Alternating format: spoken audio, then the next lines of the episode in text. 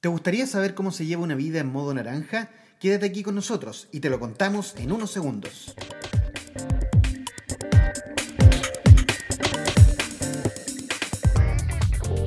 En este podcast descubrirás un modelo de liderazgo personal que te ayudará a encontrar una brújula, tu propósito personal en cinco dimensiones de valor para una vida plena y con sentido en estos tiempos de irrupción. Modo naranja, co-creando tu propuesta personal. Muy, pero muy buenos días, buenas tardes, buenas noches, dependiendo del horario en que nos estén escuchando. Sean todas y todos muy bienvenidos a un nuevo capítulo, el capítulo número 7 de Modo Naranja. ¿Cómo está usted, don Marcelino Garay Madariaga? Muy, muy bien, don Eduardo.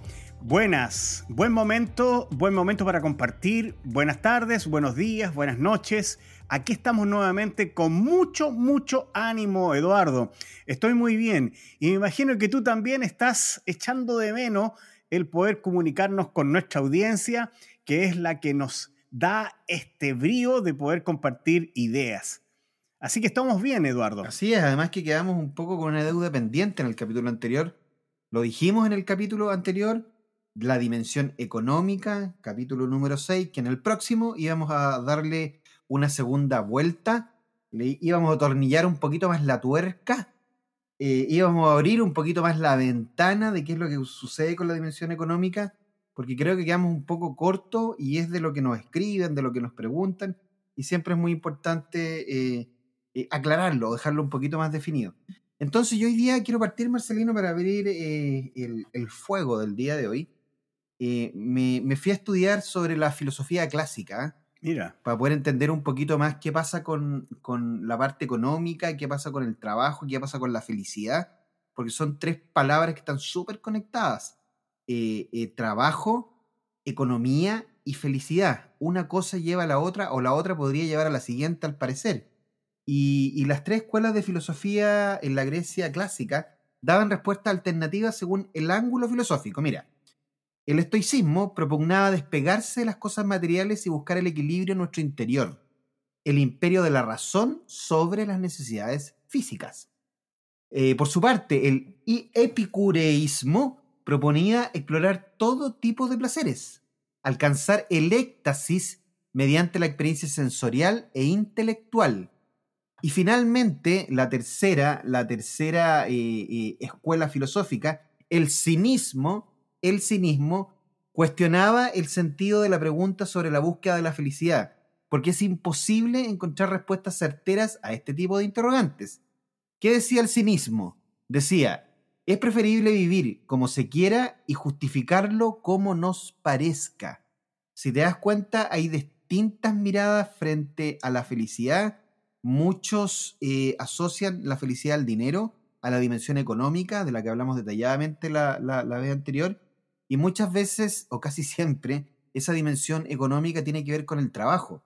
Así que te dejo esta problemática, Marcelino, te dejo la triada del problema que es felicidad, trabajo, dinero o dimensión económica. Dimensión económica. Fíjate que hoy a partir de un punto de vista más eh, de microeconomía, teoría económica clásica, el problema económico se define como eh, que hay recursos escasos y múltiples usos. Y claramente, em, si nosotros estamos planteándonos como personas ante la realidad, eh, tenemos que conciliar esta búsqueda de la felicidad, tenemos que conciliar esta necesidad de trabajar para poder conseguir los medios para poder subsistir. Y claro, en ese encuentro vamos a encontrarnos claramente con problemas económicos. No estoy pensando solamente en que nos puedan faltar los recursos, sino que nosotros mismos nuestro tiempo puede ser un recurso escaso para poder conseguir todos los objetivos que estamos buscando.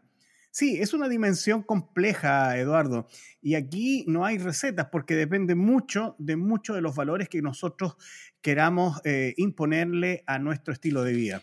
Hay un hashtag que yo lo menciono siempre eh, y que también lo voy a poner hoy día en esta puesta en escena del problema de, de la dimensión económica vinculada a la dimensión laboral y vinculado ambos dos dimensiones a la felicidad.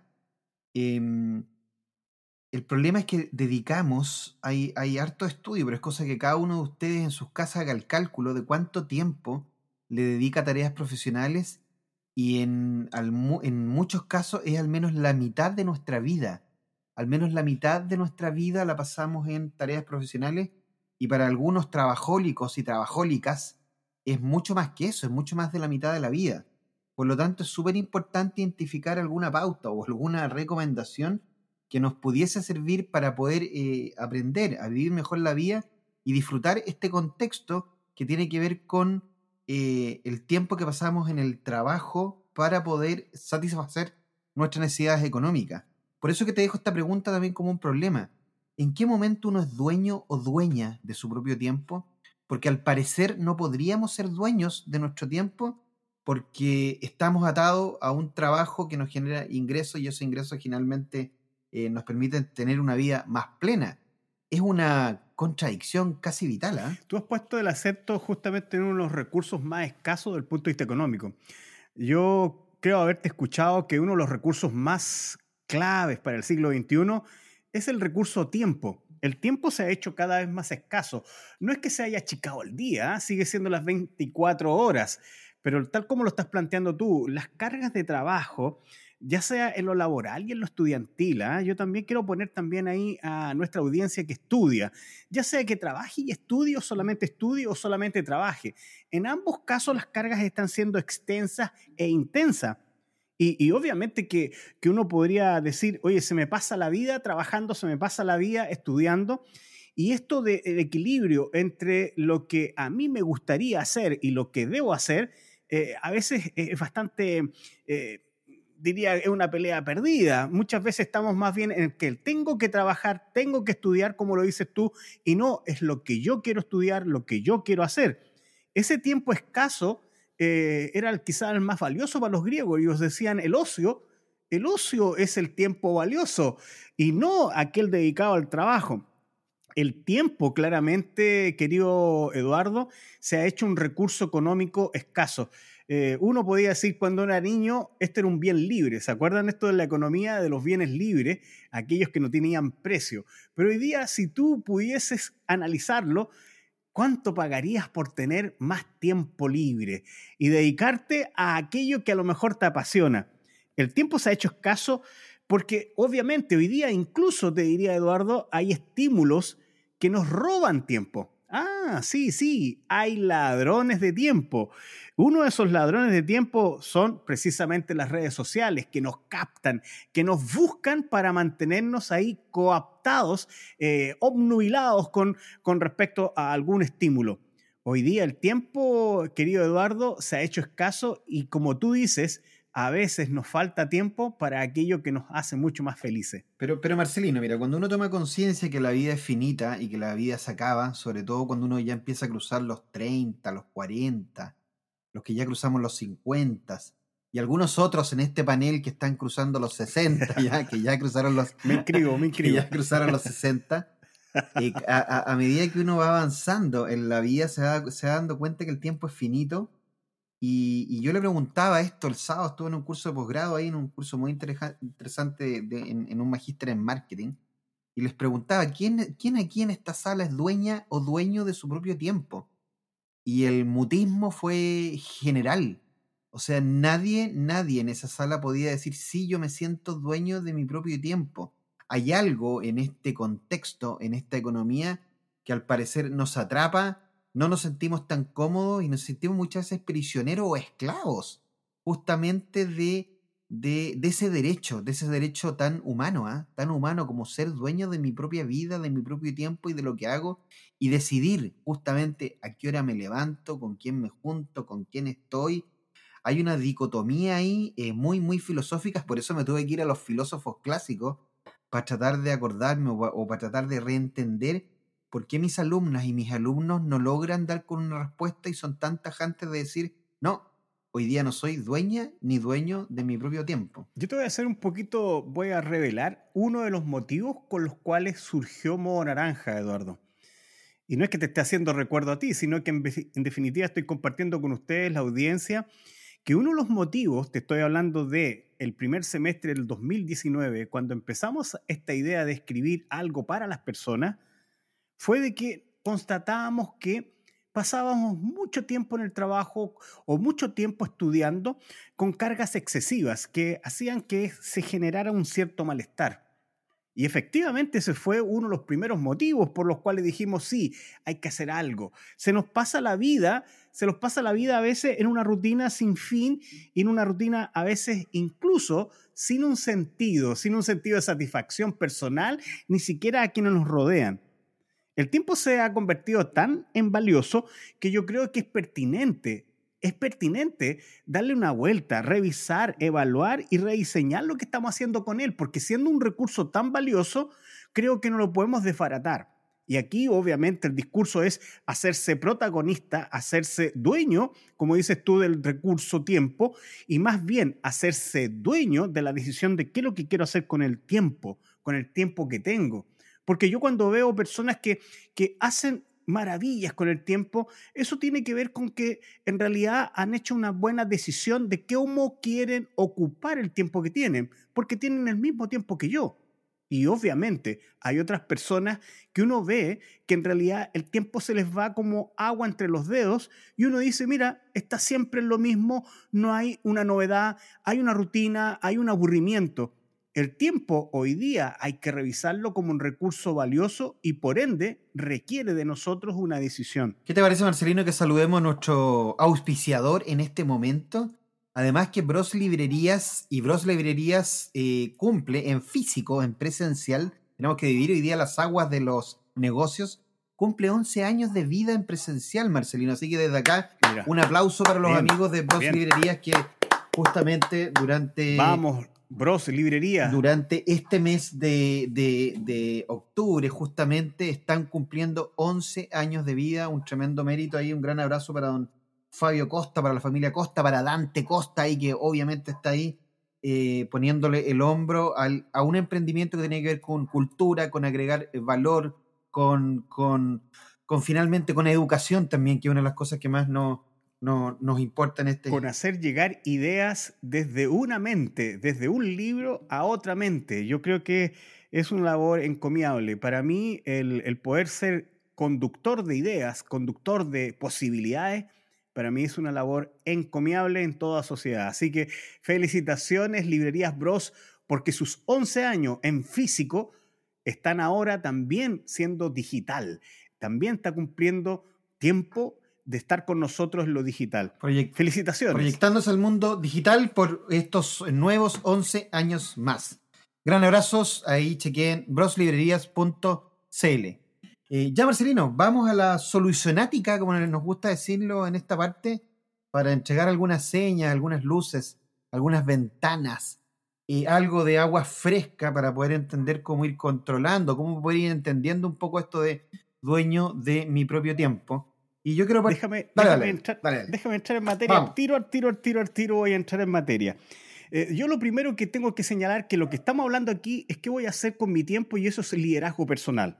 Esa es una decisión de liderazgo personal. Tiene que ver con dirigir mis acciones en ese tiempo que yo tengo para poder hacer.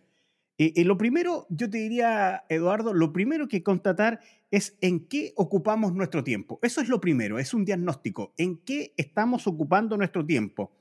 Y eso significa establecer una especie de matriz entre urgencia e importancia. Y aquí me estoy refiriendo a este modelo de Stephen Covey que nos planteó en que las actividades que hacemos a diario hay que hacer un registro de ellas, asociarle el tiempo involucrado y conforme a eso hacer una clasificación en estos cuatro cuadrantes entre muy urgente, poco urgente, poco importante y muy importante, de tal manera que eh, tú estés viendo en qué cuadrante se te está yendo gran parte del tiempo.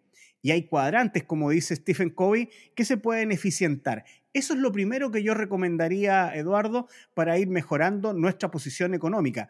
Saber en qué estoy ocupando mi tiempo. Bueno, yo hoy con una tengo que ser eh, sincero, me inspiré en este capítulo en, bbc.com, soy un fanático de la, de la BBC, eh, suscrito, eh, miro, leo constante, constantemente y me ayudaron justamente a co-construir el capítulo de hoy. Y mi primera señal está inspirada en el señor Schopenhauer. Eh, y él justamente dice en una de las recomendaciones que tiene que ver cómo sobrellevar mejor, de mejor manera el ser dueño del propio tiempo, y equilibrar el trabajo con la economía y con la felicidad, lo dice de una manera bastante obvia, pero muchas veces a la obviedad uno no le toma el sentido ni la profundidad que tiene lo obvio. Y él justamente dice, ser no es tener. No hay que confundir mejorar y progresar con acumular más cosas. Ser no es tener, como explican muchos filósofos, no solamente él, pero Schopenhauer explica que el sentimiento vacío que sobreviene al logro de un bien material en el que se ponen todas las expectativas, o sea, se produce un, vacío después de poder obtener el logro. Pero es súper interesante cuando, entre comillas, dice lo siguiente, mira, dice, la riqueza es como el agua del mar. Cuando más se beba, más sed se tendrá. Lo mismo vale para la flama, para la fama, perdón, explica. Y, y por eso mismo uno podría decir, y podría ser similar en algún cargo de una empresa. Si no se entiende el cargo que estás teniendo en esa empresa, en esa compañía, en ese trabajo que estás teniendo, eh, con una vocación de servicio o con algo que va más allá, va a terminar siendo justamente más bien un vacío que algo que finalmente te llene eh, todos los días en el hacer. Eh, ser no es tener. Qué buena frase, porque en definitiva yo coincido con eso, Eduardo. No hay trabajo alguno que en su esencia genere sentido para la persona que hace el trabajo. No es el trabajo el que da sentido, sino que eres tú el que llena de significado lo que estás haciendo. Y eso tiene que ver con la eh, forma como quieres vivir, con este ser que planteas tú. Yo siguiendo con mis recomendaciones, la primera decíamos saber en qué estoy gastando el tiempo, en qué estoy ocupando este tiempo con esta matriz de Stephen Covey, que está en el libro que ya es un clásico, Los siete hábitos de las personas altamente efectivas, que ya hemos recomendado en muchos foros y que siempre aparece como un libro clásico. Desde ese mismo libro, lo segundo que ofrezco es poder utilizar esos cuadrantes que señala Kobe en que es necesario liberar tiempo. Y ese liberar tiempo significa eliminar actividades que no están generando valor, que no son importantes y que finalmente uno también podría delegar. Si estás pensando en tu trabajo y hay tareas que pueden hacer otras personas y que no están agregando valor a tu plan de desarrollo, es pertinente entonces liberar tiempo. Libera tiempo. Libera tiempo para que en tercer lugar pongas en ese tiempo aquellas cosas que realmente son importantes. Y te voy a hablar inmediatamente de lo que nosotros entendemos que es importante, que es tu propuesta de valor, que es la dimensión económica que plantea Modo Naranja. En otras palabras, tienes que hacerte protagonista en parte de ese tiempo para que tu propuesta de valor personal florezca Aquí ya te he dado tres, pasos. ¿En qué estás ocupando tu tiempo? Segundo, libera tu tiempo. Y tercero, define claramente tu propuesta de valor para que en ese tiempo liberado tú puedas desplegar lo que quieres desarrollar. Claro, pasa eh, ese tiempo relevante, va a, a, necesitar que esa propuesta de valor esté bien enganchada y genere valor. Así que ahí te reservo para un poquito más adelante mi último consejo. Entonces, para resumir, ¿en qué estás ocupando tu tiempo? Es lo primero. Lo segundo, libera tiempo conforme a esa matriz de Stephen Covey. Y tercero, define propuesta de valor, que es qué quieres hacer con tu vida, en tus intereses, con tus objetivos, de tal manera de que ese tiempo que liberas pueda ser más significativo que la rutina que podría estar llevando actualmente. Oye, yo tuve que reflexionar mucho, mucho para este capítulo. ¿eh? Yo creo que nos, incluso nos da pie para que podamos escribir algo largo, Marcelino, porque cuando empecé a pensar en la trilogía eh, trabajo, dimensión laboral, eh, dimensión económica y felicidad, se me empezaron a enredar los cables en mi cabecita y decía, a ver, pero ¿cómo, cómo, a ver cómo ordeno esto para poder comunicarlo, para poder contarlo? Y me fui de nuevo a Schopenhauer, ¿eh? Voy con otra, con otra frase entre comillas. Schopenhauer dice que nueve décimos de nuestra felicidad se basan únicamente en la salud. Nueve décimos de nuestra felicidad se basan únicamente en la salud. ¿Y por qué lo conecto con lo laboral y con lo económico? Porque me toca escucharlo todo el tiempo. Y en todo nivel, Marcelino, niveles eh, eh, de labores eh, de trabajo básica, niveles de labores de trabajo compleja, niveles laborales científicos, nadie se escapa, nadie se escapa, ni, ni, ni el médico connotado, ni, ni, ni las personas que nos ayudan ahí a sacar la basura con los camiones de basura todo el tiempo, nadie se salva de esto, que es eh, enfermarse por culpa de la pega o por culpa del trabajo. Y muchas veces te enfermas porque eh, tu dimensión económica o el dinero que tiene que ver con ese trabajo, no logras satisfacer tus necesidades básicas y no logras llegar a fin de mes. Y te insisto, le puede pasar a un médico connotado o a quien sea, porque las necesidades tú sabes que son eh, infinitas y los recursos escasos a depender de la escala donde vivamos, donde justamente vemos qué es lo que hacemos con, ese, con ese dinero. Eh, curiosamente, el filósofo alemán se anticipaba a los avances de la neurociencia y a toda la corriente del bienestar, que hoy día lo escuchamos muchísimo, que se ha trasladado al entorno de las empresas, de cómo tu salud física, eh, que tiene un carácter relativamente efímero muchas veces, es fundamental para la resiliencia y la búsqueda del equilibrio. Y ese equilibrio tiene que ver justamente con cómo está tu salud mental para poder enfrentar el trabajo y para que ese trabajo te reconforte o te recompense desde el punto de vista económico. Entonces, si te das cuenta, la dimensión económica se nos empieza a poner muy, muy compleja cuando cuando, cuando empiezas a, a, entenderlos de una mirada un poquito más filosófica, de dónde vengo, dónde estoy y hacia dónde eh, quiero ir. Eh, complicado, ¿ah? Complicado, porque en definitiva tú estás poniendo cosas que son fundamentales, ya no están solamente en el hacer, sino que en el ser. Y ahí tiene que haber un equilibrio, eh, siguiendo tus pasos y siguiendo tu, tu pensamiento, Eduardo, en, en que hay que buscar un equilibrio que a lo mejor es mejor que el que tienes actualmente, tú que estás escuchando, entre trabajo y, este, este, ocio, este ocio productivo, ¿ah? este ocio productivo que significa explorar lo que te hace más sentido, que te hace a lo mejor eh, desplegar todo tu talento. Eh, y por eso que yo la pregunta que trato de hacer como cuarta sugerencia es, ¿por qué yo hablo de que nuestra dimensión de modo naranja propone que tú desarrolles una propuesta de valor? Porque primero, eh, si tú eres un empleado o un trabajador por cuenta ajena, como se dice hoy día, tú necesitas tener un plan B. Ese plan B tiene que ser una propuesta de valor que valga la pena, si no, no va a tener la fuerza necesaria para que tú persistas en poder desarrollarlo. ¿Y por qué un plan B? Porque en definitiva hoy día no hay trabajo que sea permanente, no hay una certeza de que tú puedas mantener un puesto de trabajo. Y yo siempre recuerdo, y aquí están todos los auditores que me conocen, saben que soy majadero en esto. Todos nosotros como empleados por cuenta ajena debiéramos tener un plan B. Y ese plan B ojalá no sea más de lo mismo, sino que sea fundamentalmente algo que te genera valor y que además te da significado para que ese tiempo libre que vas a liberar sea realmente significativo. Si no, va a ser más de lo mismo. Ahí ya tienes una razón por la cual tienes que liberar tiempo de tu actual agenda para hacer algo con más significado. Ese plan B que yo llamo para los empleados por cuenta ajena. Y si estás pensando en emprender, ese plan B, ¿sabes en qué se traduce esa propuesta de valor de modo naranja? En la siguiente pregunta, o mejor dicho, en la siguiente respuesta que tienes que buscar. ¿Qué le aportas tú al emprendimiento que estás llevando a cabo o que estás pensando llevar a cabo. No es lo que crea como valor el emprendimiento. El emprendimiento tiene su propia propuesta de valor. Aquí lo que estoy hablando es tú, tú que me estás escuchando, ¿qué le agregas de valor a ese emprendimiento que estás pensando o que estás llevando a cabo? Y eso es la propuesta personal que tú estás haciendo para ese emprendimiento. Y hoy día se habla incluso de coemprendimiento, que es tener un trabajo por cuenta ajena y además emprender. Esto es relevante entonces, ya sea que estés pensando en mantenerte como empleado, el plan B es absolutamente necesario. Y si estás pensando en emprender, tu propuesta de valor personal tiene que estar alineada con la propuesta de valor de tu emprendimiento. Por algo, por un lado o por otro, tú tienes que empezar a desarrollar una propuesta de valor.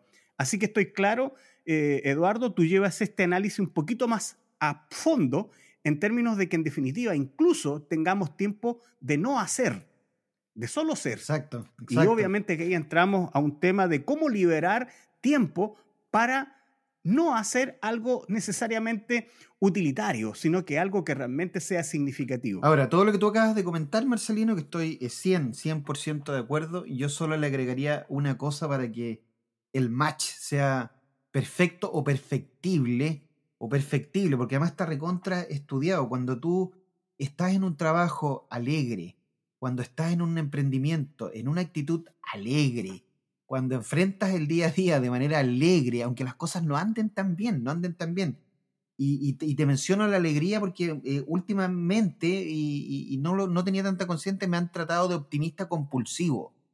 bonita, bonita frase, que era un optimista compulsivo, me lo han dicho directamente y a la cara.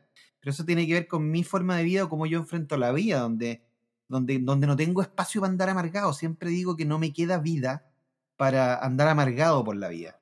¿Y por qué insisto en que eh, la alegría es básica para el trabajo, para el emprendimiento, para tu propuesta de valor, que es como queremos cerrar el capítulo de hoy, cómo es tu propuesta de valor? Porque, y me voy a ir a Sigmund Freud también, ¿eh? Sigo, sigo con, con, ahora con psicólogos clásicos, ¿eh? Con alto vuelo, ¿eh? Sigmund Freud decía que el humor, el humor desnuda la represión, genera proximidad y contribuye a un mejor ambiente. O sea, si yo estoy alegre, lo más probable es que me vaya bien, lo más probable es que la recompensa por el trabajo que estoy haciendo sea buenísima y empieza a ser un círculo virtuoso el ejercitarse en la alegría.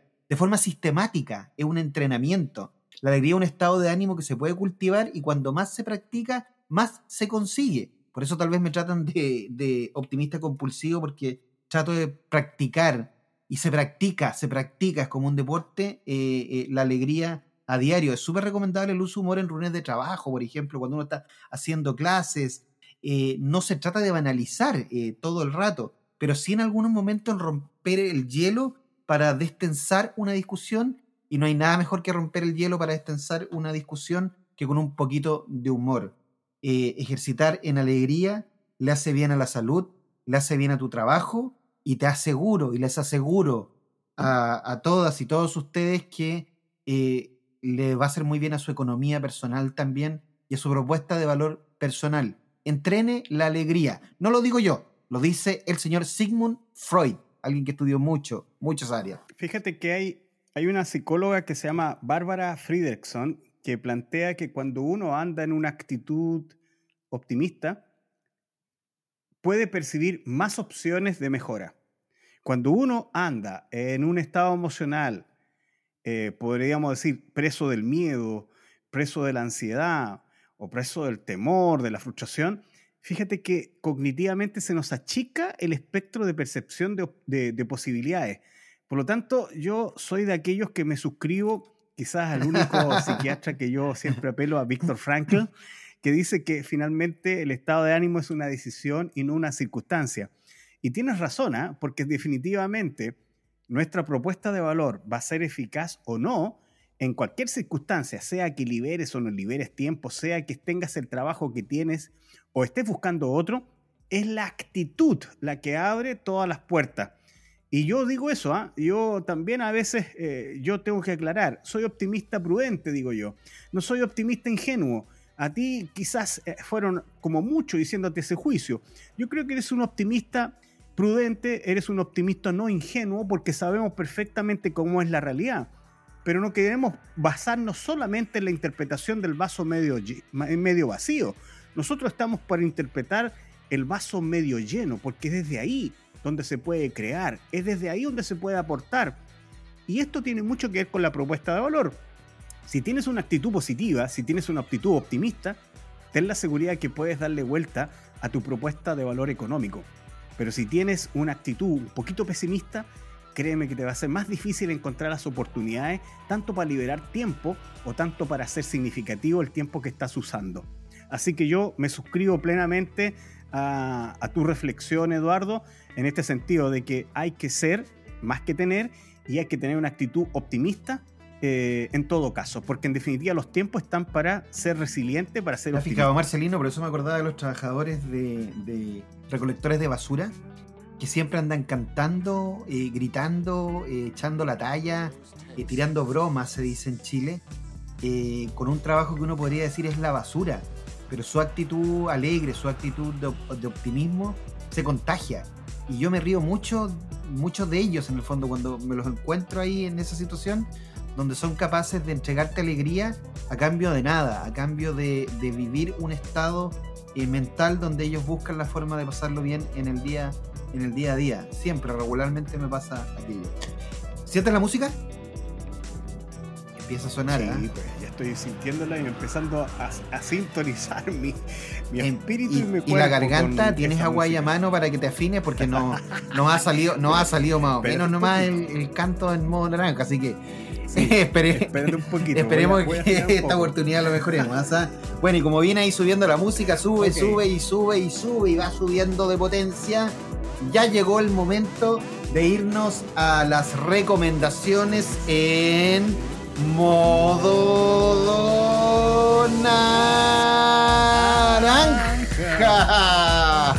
Muy bien, muy bien. Ensayando, ensayando, ensayando, ensayando, ensayando, pero no, pero nos da, pero nos da risa un rato. Oye, eh, te, toca a ti, eh, Marcelino, el día de hoy. Oye, vamos. Me acordé el otro día, hay un amigo que se llama Rafael, eh, que nos dijo, oye, ¿y si ponemos esto de la epopeya de Shackleton? Yo soy una persona que me gusta mucho Ernest Shackleton, Sir Ernest Shackleton. Vivió en una época en que tuvo dos grandes mastodontes en términos de expediciones, el señor Scott, que era inglés igual que Shackleton, y el señor Adbunsen, que era eh, noruego. Finalmente este último es el que conquista el polo. Shackleton en realidad trató de desfasar la historia caminando 3.000 kilómetros de un lado a otro de la Antártica, pero con la mala suerte de que encalló su eh, buque em, Endurance. Hay un libro que recoge las lecciones de esa expedición desde la perspectiva del liderazgo y se llama precisamente Lecciones de liderazgo, la manera de Shackleton. Es de Margot Morrell y Stephanie Caparel.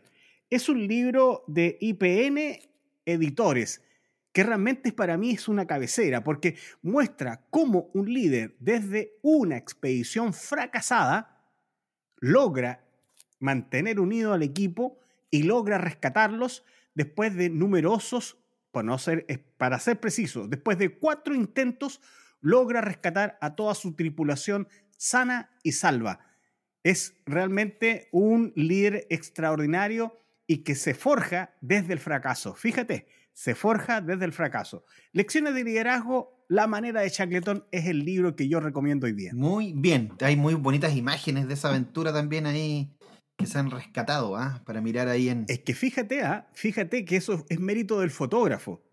Porque cuando Shackleton le dice nos vamos a tener que llevar solo lo imprescindible para vivir, el fotógrafo le dice, es absolutamente necesario para vivir el poder dejar un recuerdo de esto. Si no hubiese persistido ese fotógrafo con esa capacidad de persuasión que tenía, no tendríamos esas lindas fotos ni el testimonio concreto y real de lo que pasó ahí.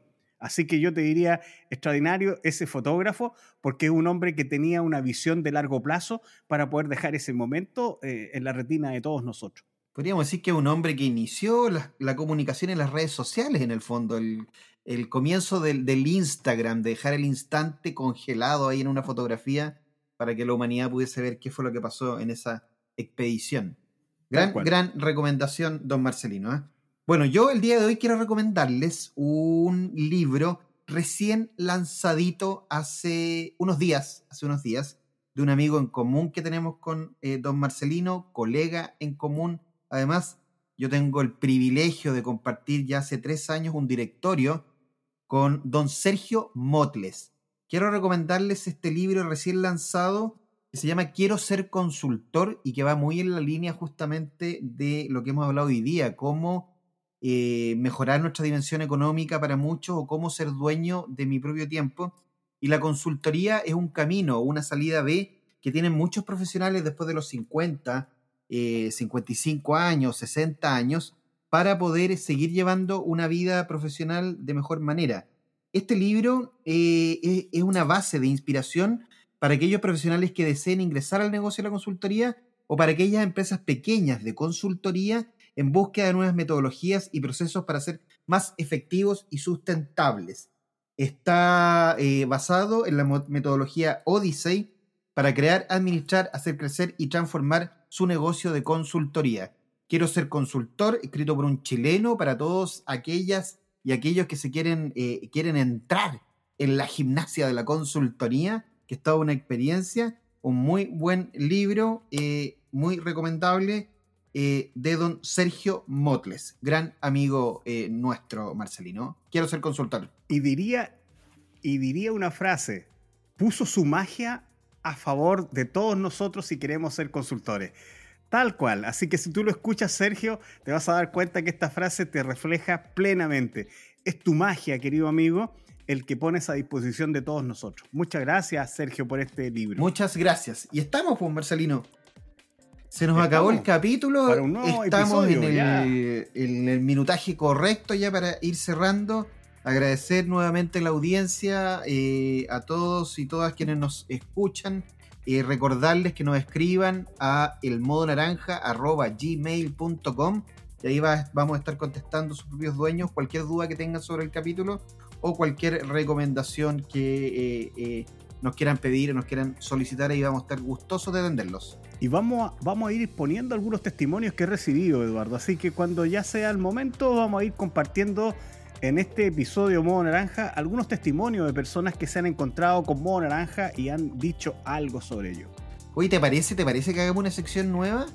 Bueno. Y que partamos la próxima semana con el testimonio de la semana. Bueno, ¿Te parece, no? ¿Te parece? ¿Te parece? Sí. Entonces el capítulo 8, ¿te parece? Como nosotros co-creamos con Marcelino y se nos van eh, ocurriendo, van apareciendo esos momentos de eureka en cualquier momento. Yo sé que ahí eh, Marcelino ya está tomando pauta y nota ahí en sus eh, maravillosos libros de notas para que partamos el octavo capítulo ya del el octavo episodio de Modo Naranja. justamente hablando de algún comentario que nos están haciendo en las redes sociales sobre el programa y tendremos como sorpresa de qué vamos a hablar ese día. Nos han quedado varias cosas en pauta en los capítulos anteriores, pero vamos a dejar como sorpresa el capítulo número 8. Por mi parte, un gran, gran abrazo. Eh, muy, muy, muy gentiles de acompañarnos y nos vemos en el próximo capítulo. Chao, chao y vivan en modo naranja. Cuídense. Chao, chao.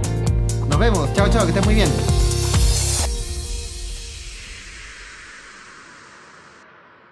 Modo Naranja es un podcast original de Locañas Studio, con las voces de Eduardo Águila de Ramón y Marcelino Garay Madariaga. Producción general, Águila y Garay Consultores. Musicalización, Daniel Bascuñán, DJ Bass. Mezcla de sonido, Garage Band, con el auspicio de broslibrerías.cl.